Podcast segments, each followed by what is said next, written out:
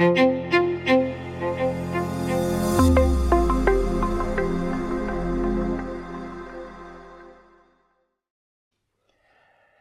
Himmelfahrt, wieder ein neuer Feiertag. Nun, uns geht es natürlich nicht um den Kirchenkalender und es geht uns auch nicht darum, dass wir sogenannt christliche äh, Feste irgendwie beobachten sollten. Und doch geht es oftmals um bestimmte Themen, um wichtige Heilstatsachen, die auch für uns als Christen von Bedeutung sind. Und darüber möchte ich heute ein bisschen mit dir reden. Christi Himmelfahrt, die Himmelfahrt des Herrn Jesus ist neben dem Tod und der Auferstehung ein ganz wesentliches Ereignis. Und wir finden das ganz oft in Gottes Wort bestätigt und auch ausgeführt. Zum Beispiel in Markus 16, Vers 19. Der Herr nun wurde, nachdem er mit ihnen geredet hatte, in den Himmel aufgenommen und setzte sich zur Rechten Gottes.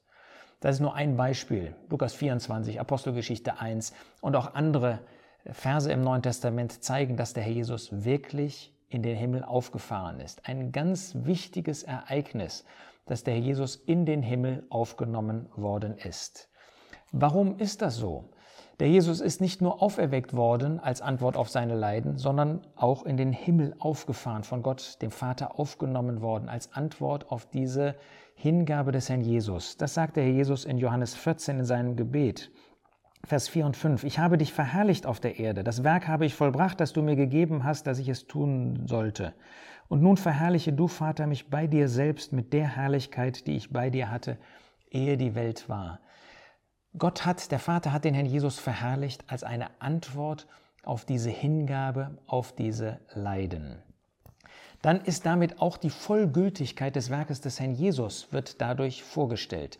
Wir finden das in Hebräer 10, dass der Schreiber dieses Briefes davon spricht in Vers 12 und 13. Er aber, der Herr Jesus, nachdem er ein Schlachtopfer für Sünden dargebracht hat, hat sich auf immer da gesetzt zur Rechten Gottes, fortan wartend, bis seine Feinde hingelegt sind als Schemel seiner Füße. Das heißt, das Werk ist vollbracht, dadurch, dass er in den Himmel aufgefahren ist, ist absolut klar, dass dieses Werk einmalig geschehen ist und ein für allemal Gültigkeit hat. Die Himmelfahrt spricht auch davon, dass Gott dem Herrn Jesus einen Platz gegeben hat als Regent über alles. Der Jesus ist verherrlicht worden, um dann einmal zu regieren. Philippa 2, Verse 9 bis 11. Darum hat Gott ihn auch hoch erhoben und ihm den Namen gegeben, der über jeden Namen ist, damit, also das Ziel, in den Namen Jesu jedes Knie sich beuge, der himmlischen und irdischen und unterirdischen, und jede Zunge bekenne, dass der Herr Jesus, dass Jesus Christus Herr ist, zur Verherrlichung Gottes des Vaters. Das heißt, Gott hat ihm diesen Platz gegeben, weil der Herr Jesus so gedient hat, sich so erniedrigt hat und dann einmal regieren wird, regieren soll.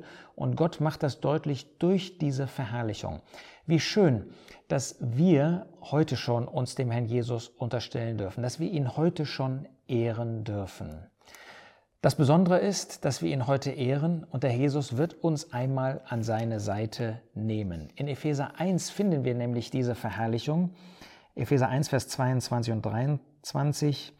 Und Gott hat alles seinen, den Füßen des Herrn Jesus unterworfen und ihn als Haupt über alles der Versammlung gegeben, die sein Leib ist, die Fülle dessen, der alles in allen erfüllt. In Vers 20 hat er schon gesagt, und er setzte ihn zu seiner Rechten in den himmlischen Örtern. Gott hat ihn nicht nur auferweckt, Gott hat ihn erhoben, in die Herrlichkeit gesetzt, damit der Herr Jesus über alles gestellt wird, aber der Versammlung gegeben. Sie und Christus, das Haupt und der Leib, sie gehören zusammen. Und weil er jetzt in der Herrlichkeit ist, werden wir untrennbar als sein Leib mit ihm verbunden sein und sind auch heute schon gehörend zu diesem himmlischen. Und dann ist das, die Verherrlichung des Herrn Jesus, die Himmelfahrt, auch die Voraussetzung dafür, dass der Geist Gottes auf die Erde gesandt werden konnte. Wir lesen das in Johannes 16, Vers 7. Doch ich sage euch die Wahrheit, es ist euch nützlich, dass ich weggehe, denn wenn ich nicht weggehe, wird der Sachwalter nicht zu euch kommen. Wenn ich aber hingehe, werde ich ihn zu euch senden. Das heißt, die Versammlung Gottes, in der der Geist Gottes wohnt, 1. Korinther 3, Vers 16, der einzelne Gläubige, in dem der Geist Gottes wohnt, das hätte es alles nicht gegeben, wenn der Herr Jesus nicht verherrlicht worden wäre. Denn als der Verherrlichte hat er den Geist Gottes herniedergesandt. Darüber hinaus ist diese Verherrlichung nötig, damit überhaupt für Menschen der Himmel betretbar ist, das Vaterhaus sozusagen eröffnet wird. Der Jesus sagt in Johannes 14, Vers 2, in dem Haus meines Vaters sind viele Wohnungen. Wenn es nicht so wäre, hätte ich es euch gesagt. Denn ich gehe hin, euch eine Stätte zu bereiten. Und wenn ich hingehe und euch eine Stätte bereite, so komme ich wieder und werde euch zu mir nehmen, damit wo ich bin, auch ihr seid.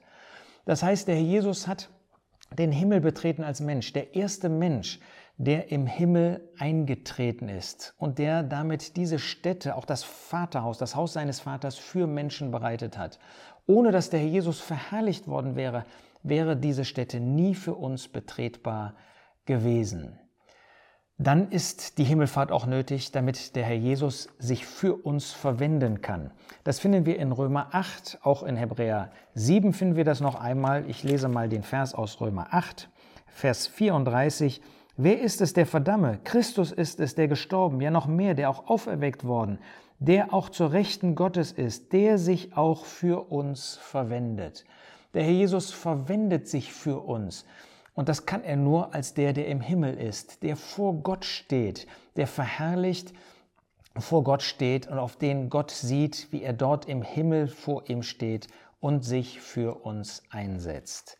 Dann ist der Herr Jesus im Himmel als der Verherrlichte durch die Himmelfahrt auch derjenige, der für uns die Sicherheit gibt, dass wir selbst dieses Ziel erreichen. In Hebräer 12, Vers 2 ist davon die Rede, dass der Herr Jesus der Anfänger und Vollender des Glaubens ist. Weil er diesen Weg vollendet hat, bis in die Herrlichkeit, können auch wir diesen Weg vollenden. Und in Hebräer 6 finden wir dann noch in Vers 19 und 20, die wir als einen sicheren und festen Anker der Seele haben, diese lebendige Hoffnung, vor uns liegende Hoffnung, als festen Anker der Seele haben, der auch in das Innere des Vorhangs hineingeht, wohin Jesus als Vorläufer für uns eingegangen ist, der hohe Priester geworden ist in Ewigkeit nach der Ordnung Melchisedeks. Er ist dort hineingegangen und das ist für uns die Sicherheit, das ist für uns der Anker. Der verherrlichte Christus, der in Himmel, den Himmel aufgefahrene Christus, ist auch für uns der Anziehungspunkt unserer Hoffnung. Auch diese Erwartung, dass er wiederkommen wird. Wir finden das in 1. Thessalonicher 1, Vers 9.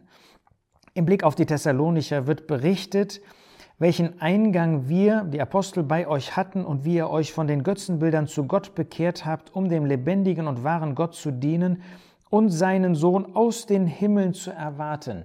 Sie konnten ihn erwarten, weil er in den Himmel aufgefahren ist. Deshalb würde er wiederkommen, um sie zu sich zu holen. Der Herr Jesus ist da auch für uns die Motivation und die Kraftquelle für unser Leben. 2. Korinther 3, Vers 18.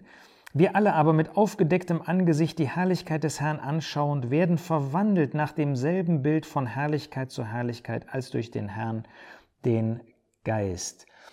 Weil wir ihn anschauen im Himmel, werden wir motiviert, für ihn zu leben, werden wir innerlich verwandelt, ist das für uns der Ansporn und auch die Kraftquelle für unser Glaubensleben.